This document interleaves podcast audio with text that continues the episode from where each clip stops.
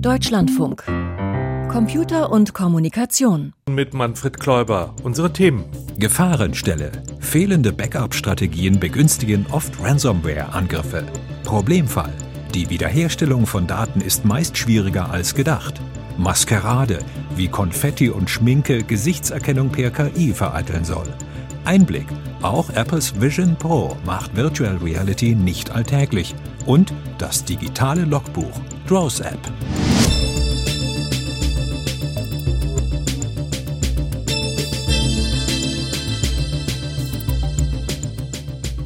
Warum ich so ein Backup mache, ist ja, dass wenn alles verschlüsselt ist, ich dann halt mit Hilfe dieser Backups halt wieder den Arbeitsstand erreichen kann.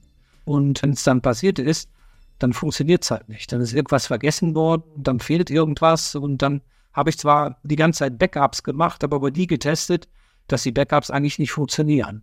Erkenntnisse aus der Praxis, die Norbert Pohlmann, Informatikprofessor an der Westfälischen Hochschule Gelsenkirchen und Vorstandsvorsitzender des Bundesverbandes IT-Sicherheit Teletrust gesammelt hat. Er beschreibt ja ein Szenario, das wir mittlerweile in schönster Regelmäßigkeit erleben. Ein Unternehmen oder eine Behörde fällt einem Ransomware-Angriff zum Opfer. Und danach dauert es dann aber Wochen oder sogar Monate, bis der Laden wieder läuft obwohl grundsätzlich Backups vorhanden sind. Michael Gessert, die möglichst schnelle Wiederherstellung der gesicherten Daten und meiner Arbeitsumgebung, das ist ja ganz offensichtlich ein zentraler Punkt nach solch einem Ransomware-Angriff, gerade wenn ich eben das geforderte Lösegeld nicht zahlen will. Das müssten doch heutzutage alle IT-Verantwortlichen mit höchster Priorität auf dem Schirm haben, oder?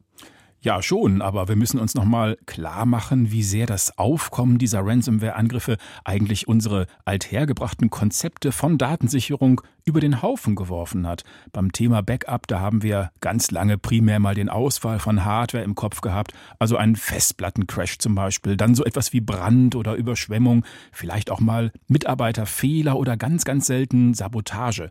Da gab es ein klar erkennbares Schadensereignis und dann habe ich halt ein möglichst unversehrtes und möglichst aktuelles Backup eingespielt.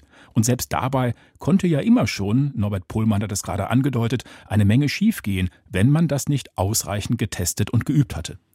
Und jetzt aber, da haben wir es mit Angreifern zu tun, die ja unter Umständen Wochen und Monate schon in einem IT-System drin sind, die Verschlüsselung vorbereiten und zuvor auch ganz gezielt die Backups ins Visier nehmen, um sie auch zu infizieren, zu verschlüsseln oder zu löschen. So ist das. Das ist eigentlich so, als würde mein Systemadministrator Wochen oder Monate lang klammheimlich und perfide alle Sicherungsmaßnahmen unterminieren, die ich eingezogen habe. Das war früher ein exotisches Szenario, jetzt ist es völlig normal. Unternehmen und Behörden brauchen also heutzutage ganz explizit Backup-Konzepte, die den Versuch der Backup-Sabotage mit einkalkulieren. Und sie brauchen vor allem Recovery-Wiederherstellungskonzepte, die sie möglichst schnell wieder arbeitsfähig machen, aber nicht so, dass sie eine Woche später wieder neu verschlüsselt werden. Nun gibt es ja Ransomware-Angriffe nicht erst seit gestern und insofern existieren selbstverständlich Handlungsanweisungen und Konzepte für eine zeitgemäße Datensicherung und dann auch Wiederherstellung, zum Beispiel vom BSI, also dem Bundesamt für Sicherheit in der Informationstechnik. Und es gibt eine Vielzahl von Softwareanbietern, die zuverlässige und schnelle Datenwiederherstellung versprechen, und sie natürlich auch als Produkt verkaufen. Die Firma Veeam ist einer der Marktführer bei professionellen Backup-Lösungen. Sie empfiehlt in ihrem White Paper sieben Best Practices für die Wiederherstellung nach Ransomware-Angriffen, eine Erweiterung der bisherigen 321 Backup-Regel. 321 bedeutet bislang mehrere Backup-Kopien vorhalten, und zwar auf unterschiedlichen Medien, und davon mindestens eine Kopie extern auslagern. Mittlerweile, so die Sicherheitsberater, müssten Unternehmen und Behörden aber einen Schritt weiter gehen. Sie sollen erstens ein physisch vom laufenden System getrenntes Backup vorhalten und zweitens dessen Fehlerfreiheit und Wiederherstellbarkeit sicherstellen. Das sei tatsächlich ein zentraler Punkt, bestätigt Manuel Artuk, Sprecher der AG Kritis, der unabhängigen Arbeitsgruppe Kritische Infrastrukturen. Wie stelle ich eigentlich sicher, dass mein Backup nicht die Schadsoftware wieder einspielt oder korrumpiert ist, das ist tatsächlich Teil des Wiederherstellungsplans und der Vorfallbehandlung, dass man versucht, aus den in Anführungsstrichen Resten in den Systemen, die Logdaten oder den die vermeintliche Kompromittierung zu analysieren, also wie sind die Tätergruppierungen reingedrungen, was haben die getan? Und daraus abzuleiten, ab wann wurden Daten manipuliert oder ist sogar Schadsoftware mitgebackupt worden oder so. Moderne Backup-Konzepte setzen auf sogenannte immutable, also unveränderliche Backup-Sätze. Sie lassen sich im Nachhinein von etwaigen Angreifern nicht mehr manipulieren, verschlüsseln oder gar löschen. Und trotzdem, die Identifikation des letzten garantiert sauberen Backups ist alles andere als trivial. Das kann etwa mit einem Scan nach der typischen Malware einer Erpressergruppe funktionieren. Die hat sich ja durch die Lösegeldforderung zu erkennen gegeben. Wenn ich zum Beispiel weiß, ist es die und die Ransomware und die, das ist die und die Schadsoftware, die hat genau diesen Fingerprint, dann kann ich beim Wiederherstellen des Backups genau nach diesem Fingerprint mitprüfen vor der Wiederherstellung und sagen, solange das nicht anschlägt, ist diese Schadsoftware, die ganz konkret diesen Schaden verursacht hat, ja nicht vorhanden in der Wiederherstellung. Trotz der Versprechungen der Anbieter für Backup-Software solche Überprüfungen der Backups, auch die Suche nach Täterspuren und dem Einfallstor in das System, können die IT-Mitarbeiter eines Unternehmens oder einer Behörde überfordern. Im Extremfall könnte sogar die Hardware verseucht sein. Norbert Pohlmann. Und wenn ich das vorher nicht trainiert habe in einem Notfallplan, dann muss ich mir überlegen, wie mache ich das eigentlich? Also wie komme ich dann an die Ersatzrechner dran? Wie komme ich dann an die Ersatz-Recovery-Systeme dran? Und das dauert dann halt einfach Zeit. Wenn ich das vorher trainiert habe und wenn ich vorher mit Firmen ausgehandelt habe, dass sie mir sofort helfen, wenn so ein Fall aufgetreten hat, dann kann ich natürlich diesen Prozess wieder aktiv zu werden deutlich beschleunigen. Halten wir also mal fest, wenn wirklich der Supergrau eingetreten ist, dann wird regelmäßig das Unternehmen oder die Behörde auch noch auf externe und im Zweifelsfall sehr teure Hilfe angewiesen sein. Dann aber sollte ja zusammen mit dem vorab hoffentlich gut geplanten Backup-Konzept die Arbeitsfähigkeit relativ schnell wiederhergestellt sein, Michael. Ich muss da mal sagen, es hat einen Grund, dass wir gerade die Firma Veeam und ihre Konzepte erwähnt haben. Auf die Backup-Lösung von Veeam hat nämlich auch der kommunale Dienstleister Südwestfalen IT gesetzt, der ja Ende Oktober letzten Jahres von einem verheerenden Ransomware-Angriff betroffen war. Mit der Folge, dass es in zig Kommunen monatelange Totalausfälle der Verwaltung gab. Ob Ummeldungen, Führerschein, Ausstellungen oder Auszahlung von Bürgergeld, da ging nichts mehr und geht immer noch nicht alles obwohl laut Abschlussbericht zu dem Vorfall und Pressemitteilung der Südwestfalen IT die Backups nicht betroffen oder verschlüsselt waren, übrigens wohl eher durch einen glücklichen Zufall. Das Backup war also da, aber es hat de facto gar nicht viel geholfen. Wie kann das sein? Ich habe das sogar mal bei der Firma Wiem nachgefragt, aber nach einer ersten Zusage kam dann die versprochene Rückmeldung doch nicht mehr. Die Experten, die ich zu der Sache befragt habe, die haben auch nur so ganz allgemein, also nicht spezifisch bezogen auf den Fall Südwestfalen IT, spekulieren können. Die sogenannten immutable, unveränderlichen Backups, die unter Umständen auch in der Cloud liegen, die sind natürlich ihrerseits verschlüsselt. Und wenn ein Kunde jetzt seine Zugangsschlüssel auf seinem System liegen hat, das dann von Angreifern verschlüsselt oder gelöscht wird, dann kommt er möglicherweise gar nicht mehr an diese Backups ran. Dann habe ich noch in Userforen gelesen, manche Kunden verlangen zum Beispiel aus Kostengründen, dass Backup-Instanzen nicht auf physischen Servern, sondern in sogenannten virtuellen Maschinen, VMs, gehalten werden. Und im Extremfall kann ein Angreifer halt solche VMs über grundlegende Systembefehle löschen und die angebliche oder vorgesehene Immutability aushebeln. Sind das also Kostensparerwägungen, die da im Zweifelsfall nach hinten losgehen? Das ist, glaube ich, sowieso der Kernpunkt. Betriebe und Behörden versuchen Kosten zu sparen bei der IT-Sicherheit und verkennen total, wie dramatisch die Bedrohungslage ist. Wenn die Angreifer mehr Know-how haben als die IT-Admins, dann ist natürlich Hopfen und Malz verloren. Das ist auch eine Frage der Bezahlung. Ich bekomme halt das Know-how, das ich eingekauft habe. Nur ist das halt eine totale Milchmädchenrechnung, wenn ich dann im Katastrophenfall exorbitant teure Consultants brauche, die mir dann vielleicht aufgrund mangelnder Vorbereitung der Wiederherstellung letztlich doch nicht helfen können. Was ist also zu tun, Michael? Denn die Ransom-Angriffe, die werden ja garantiert nicht aufhören. Die werden garantiert nicht aufhören. Was wir jetzt sehen, ist erst der Anfang. Das haben mir Manuel Artog und Norbert Pohlmann so bestätigt. Eine Idee könnte sein, zumindest in Bezug auf Behörden, dass wir eben da von diesem föderalen und kommunalen Prinzip abgehen, dass vielleicht wirklich ein paar ganz zentrale Stellen für die überall gleichen Verwaltungsaufgaben eingerichtet werden, wo dann wirklich sehr, sehr ausgewiesene IT-Experten die Verfügbarkeit sichern, wo eine Redundanz da ist und wenn mal eine Stelle angegriffen wird, dann wird umgeschaltet auf eine andere. Norbert Pohlmann hat mir auch explizit gesagt, er und der Bundesverband IT-Sicherheit haben halt null Verständnis dafür, dass die Kommunen aus den Sicherheitsanforderungen in den sogenannten NIST-2-Richtlinien ausgeklammert worden sind, dass die also nicht zur kritischen Infrastruktur zählen sollen. Das zeige nur, sagt Pohlmann, dass man da eben kein Geld in die Hand nehmen möchte, um die Probleme mal grundsätzlich zu lösen. Vielleicht brauchen wir also noch ein paar sehr schmerzhafte Ransomware-Vorfälle für ein generelles Umdenken. Backup und Datenwiederherstellung können die Achillesferse nach einem Ransomware-Angriff sein. Darüber sprach ich mit Michael Gessert. Danke. Der Podcast von Computer und Kommunikation. Kostenlos abonnieren. Überall da, wo es Podcasts gibt. Das ist mir persönlich noch nie so schwer gefallen. Gestern habe ich mir Fotos von der Weiberfastnachtsparty am Donnerstag angesehen und ich habe fast niemanden erkannt. Obwohl ich schon eine ganze Menge der Jecken kenne und deswegen auch hätte erkennen müssen. Aber Konfetti und Schminke, die haben mich irritiert. Die Maskerade war so gut, dass ich allein anhand der Fotos kaum jemanden zuordnen konnte. Was für mich eher ein Aha-Erlebnis war, das könnte für Dissidenten und Regimekritiker vielleicht ein Segen sein. Denn immer stärker setzen autokratische oder diktatorische Regimes darauf, per KI-Gesichtserkennung ihre Widersacher auf Bildern zu identifizieren, um sie verfolgen zu können. Die Medienwissenschaftlerin Sophie Opitz untersucht nun in einem Projekt wie sich KI-Systeme zur Gesichtserkennung zum Schutz von Dissidenten mit Konfetti oder Schminke austricksen lassen. Katharina Wilhelm hat sie besucht. Gesichtserkennungsprogramme sind nicht ganz neu. Doch künstliche Intelligenz hat diese Technologie stark verbessert. In China zum Beispiel wird sie auf öffentlichen Plätzen verwendet. Sie gilt auch als umstritten, vor allem, wenn sie beispielsweise Demonstranten erkennt, möglicherweise zu Verhaftungen führt.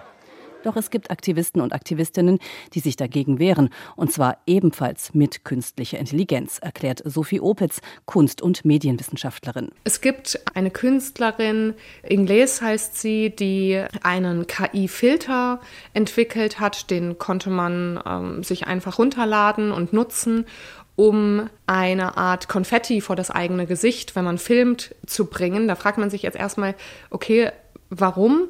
Weil auf Demonstrationen auch von den Aktivistinnen und Aktivisten selber gefilmt wird. Das Problem ist nur, wenn das in Social Media dann auftaucht, können natürlich wiederum die staatliche Überwachung dieses Videomaterial nutzen, um Leute durch KI zu enttarnen und wiederum zu ahnden. Sophie Opitz ist für einige Monate im Thomas Mann Haus in Los Angeles und forscht dort als Fellow zum Thema visuelle Strategien in Protestkulturen. KI ist dabei ein Schwerpunkt, der natürlich sehr aktuell ist. Vor allem in Kalifornien, wo viele KI-Firmen ihren Sitz haben. Also ich habe mit Aktivistinnen und Aktivisten gesprochen, jetzt hier in Los Angeles mitunter mit Andrew Maximoff, der im Exil hier lebt und der eine Software entwickelt hat, mit der man Videomaterial von Polizeigewalt nutzen kann, um die vermummten Polizisten zu entlarven. Also der hat ähm, ein Tool, mit dem man Bilder der Leute findet und diese dann nutzen kann, um zu sagen, dieser Polizist, der eine Gewalttat gerade verübt hat gegen einen Demonstranten auf einer Demonstration, das ist der und derjenige. Künstliche Intelligenz wird also gegen künstliche Intelligenz eingesetzt. Aber nicht nur. Es gäbe auch Aktivistinnen, die Make-up-Tipps geben, mit denen Überwachungsprogramme zum Beispiel kaum noch Gesichter identifizieren können.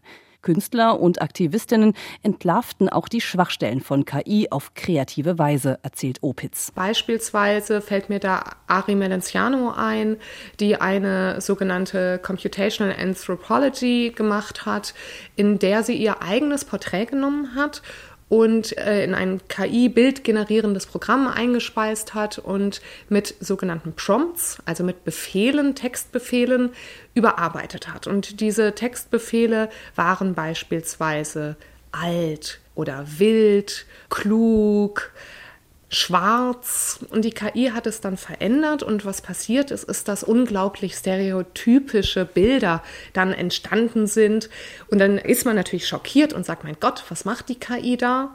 Die Künstlerin habe vor allem verdeutlicht, dass die KI ein Spiegel unserer Gesellschaft sei. Wenn man sich fragt, wieso KI unterrepräsentierte Gruppen nicht darstellt, dann liegt es daran, weil sie in unserer normalen visuellen Kultur unterrepräsentiert und nicht sichtbar sind. Müssen wir jetzt alle KI-Experten und Expertinnen werden? Nein, sagt Medienwissenschaftlerin Opitz. Aber zumindest zu verstehen, dass beispielsweise ein Bild, was eine KI generiert hat, keine Fotografie ist und auch nicht ein Abbild der Wirklichkeit. Das müssen wir akzeptieren und gleichzeitig verstehen, und trotzdem ist es ein Produkt unserer Kultur, weil nämlich jedes Bild, was KI generiert, basiert auf Trainingsdatensätzen, die alles Fotos unserer Welt sind. Katharina Wilhelm berichtete über KI-Gesichtserkennung, die mit ganz einfachen Mitteln ausgetrickst wird. Ja gut, eine Woche ist sie auf dem Markt und schon sorgt sie für Schlagzeilen. Der Berliner Flughafenzoll zum Beispiel, der sucht nach ihr wegen der Einfuhrumsatzsteuer, die der eine oder andere Technik-Nerd bei der Rückkehr von der extra für sie angetretenen Shoppingtour in den Staaten wohl zu entrichten vergisst. Die Rede ist von Apples neuesten Produkt, der Vision Pro, einer Virtual Reality Brille, die mit eigener Intelligenz und einem überragend hochauflösenden Display den visuellen Techniken Augmented und Virtual Reality zum Durchbruch verhelfen soll. Doch kann das die dreieinhalbtausend Euro teure Wunderbrille überhaupt schaffen? Mein Kollege Nils Dams ist nach einem ersten Test skeptisch. Okay, jetzt sehe ich was. Hi. Hallo. Der erste Eindruck. Ich finde die Vision Pro schon stylisch. Sie hat die Form einer Skibrille, ist grau, silber und weiß. Der Rahmen ist aus Metall. Sie wiegt gut 600 Gramm und hat umgerechnet 3700 Euro gekostet. Die Erwartungen sind dementsprechend hoch. Ich packe sie an einem Abend aus, habe eine einfache Zimmerlampe an. Das reicht der Brille aber wohl nicht. Ähm, Setup-Issue. Gott, ja, okay, ist zu dunkel hier. Die Einrichtung zieht sich etwas länger. Okay, wer kein Licht hat, verliert. Irgendwann läuft sie aber. Ich kann nicht durch die Brille durchschauen. Meine reale Umgebung wird von Kameras aufgezeichnet, die ich dann auf Displays in der Brille sehe. Auch hier, wenn es nicht wirklich hell ist, krisselt das Bild. Die Menüs und Grafiken sind aber immer super scharf. Was richtig gut funktioniert, ist die Bedienung. Die Brille erkennt, wo ich hinschaue. Wenn ich eine App öffnen will, schaue ich die einfach an und muss dann nur mit dem Daumen und Zeigefinger zusammentippen. Dann ist das sozusagen ein Klick. Bei der Arbeit. Die virtuelle Tastatur sieht zwar auch schick aus, für schnelles Schreiben ist sie aber wirklich nicht geeignet. Die Geschwindigkeit ist eher so. Ich bin einmal schon fast verzweifelt, ein Passwort einzugeben. Allerdings lässt sich über Bluetooth auch eine echte Tastatur mit der Brille koppeln, dann lassen sich auch längere Texte tippen. In einer App kann ich auch ein virtuelles Düsentriebwerk oder ein Formel-1-Auto auseinandernehmen. Das macht richtig Spaß. Ich kann verstehen, warum auch Industriebetriebe mit Computerbrillen arbeiten. Jede Schraube kann ich mir überlebensgroß anschauen. Zum Telefonieren. Erstellt die Brille einen digitalen Avatar von mir. Bei einem Videoanruf sehen Menschen mich nicht direkt. Ich habe ja die Brille auf, nur meinen Avatar. Um den einzurichten, muss ich mein Gesicht einmalig abscannen. Die Kamera der Brille filmt dafür mein Gesicht von allen Seiten ab. Slow Slowly turn your head to the right. Ich finde mich eigentlich ganz gut getroffen. Mein Avatar hat eine bessere Frisur als ich. Rufe dann eine Freundin an, Marie. Hey Nils, Servus. Servus. Während des Gesprächs erkennen die Kameras, wie ich mein Gesicht bewege. Wenn ich also lächle, lächelt auch mein Avatar.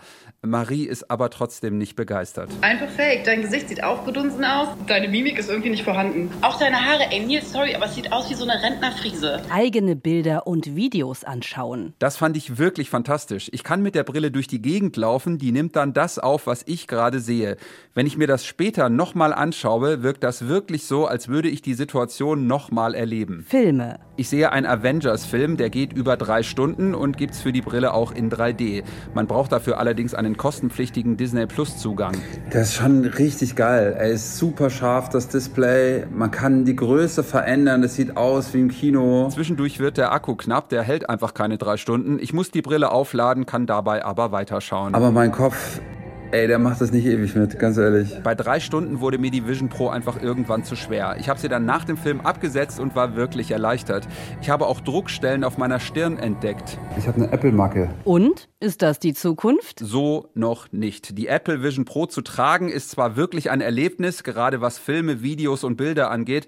Auch die Bedienung läuft gut, aber wenn das wirklich ein Massending werden soll, muss die A leichter werden und B wesentlich günstiger. Und selbst dann frage ich mich, was kann ich damit machen, was ich nicht auch ohne Brille machen kann? Ich bin nie morgens aufgewacht und dachte, diese Brille macht mein Leben jetzt irgendwie besser. Nils Stamms mit einem ersten Test der VR-Brille Vision Pro. Digitales Logbuch. Computer und Kommunikation. Eintrag 95 6 67. Sag mal, Dicker, wie heißt das Märchen mit dem Lichttransfer in so Speichermedien aus Leinen? Meinst du eine Leinwand? Lichtspielhaus. Nee, nicht Kino. Leinen, des Kaisers neue Kleider äh, von Andersen. Nein, Dicker. Die hatten irgendeinen Speicher aus Leinen entwickelt, mit dem sie ein Backup von der Sonne in ihr Rathaus transportiert. Knacki. Leinenspeicher, sowas gibt's nicht. Das geht mir jetzt auf den. Äh, hattest du Sack gesagt? Nee. Leinen, Sackleinen, Sonnenlicht in Säcken für die Rathausbeleuchtung. Ich hab's. Das hat nicht geklappt, hä? Ja, genau, hat nicht geklappt. Vielleicht, weil sie nicht nachgeguckt haben, ob im Sack noch Licht ist, Dicker. Oder sie haben es nicht verschlüsselt oder haben das Passwort vergessen und kriegen deswegen die Photonen nicht mehr aus den Säcken.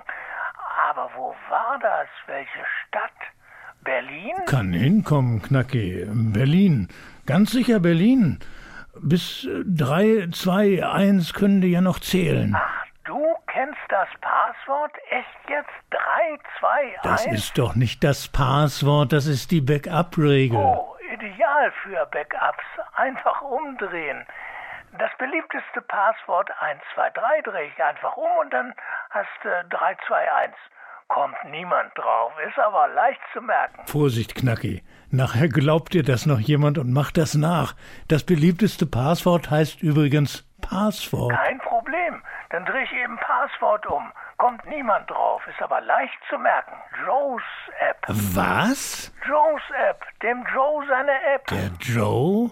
Ist das nicht dieser super hässliche, super böse Dunkelelf aus dem Fantasy Darknet? Mach dir die Elfen nicht zum Feind, Dicker, sonst besiedeln sie alle Backups. Und du wirst keine Ahnung haben, seit wann du sie fleißig mit backupst. Oder hast du schon mal nachgeguckt? Ob die Sonnenphotonen noch im Sack sind? Ich hab's. Das mit dem Licht, das war übrigens nicht Berlin. Die Stadt heißt Schilda. Da, wo es morgen eine Nachwahl gibt? In Schilda? Nee, in Berlin. Hast du eine Ahnung, warum? Zum Beispiel, weil man nach 18 Uhr noch wählen durfte, obwohl das Ergebnis schon bekannt war. Ach, morgen ist es plötzlich nicht mehr nach 18 Uhr? Digitales Logbuch. Name Nölke Wolfgang. File closed.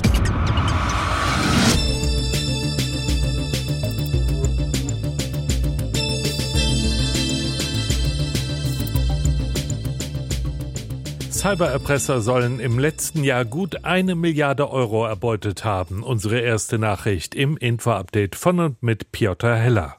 Das meldet die auf Blockchain-Analyse spezialisierte Firma Chainalysis. Demnach hätten sich die Zahlungen an Cyberkriminelle im Vergleich zum Jahr 2022 verdoppelt.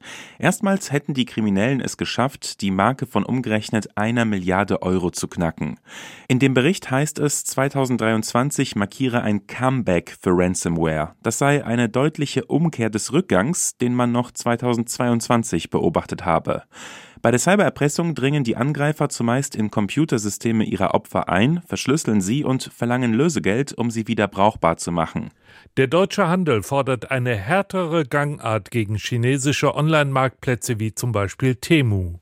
Der Grund ist, dass europäische und deutsche Gesetzgeber nicht in der Lage seien, ihre Gesetze gegenüber chinesischen Unternehmen durchzusetzen. Dadurch entstünden Wettbewerbsverzerrungen, sagte ein Vertreter des Handelsverbands Deutschland gegenüber der deutschen Presseagentur. Das gelte etwa bei der Produktsicherheit und beim Lieferkettengesetz, das die Einhaltung von Menschenrechten bei Zulieferern garantieren soll.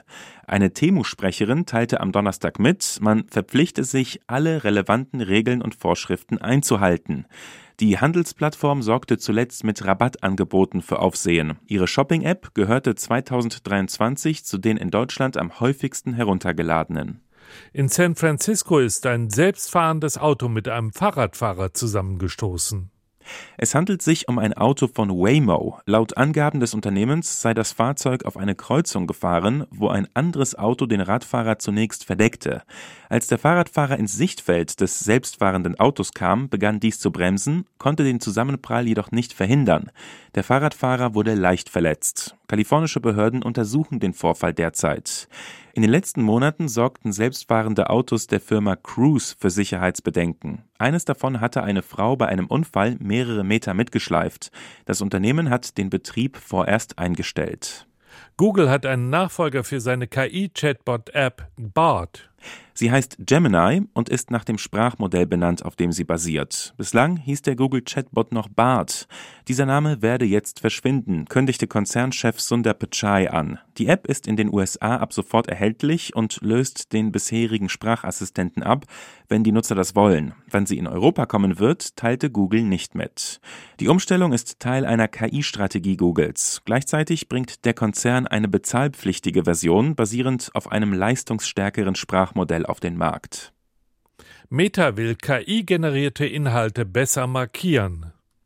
Dafür will der Facebook-Mutterkonzern technologische Standards fördern, wie die New York Times berichtet. Soziale Medien könnten die Standards dann beispielsweise nutzen, um Fotos, Videos und Tonaufnahmen, die mit KI erstellt wurden, als solche zu markieren.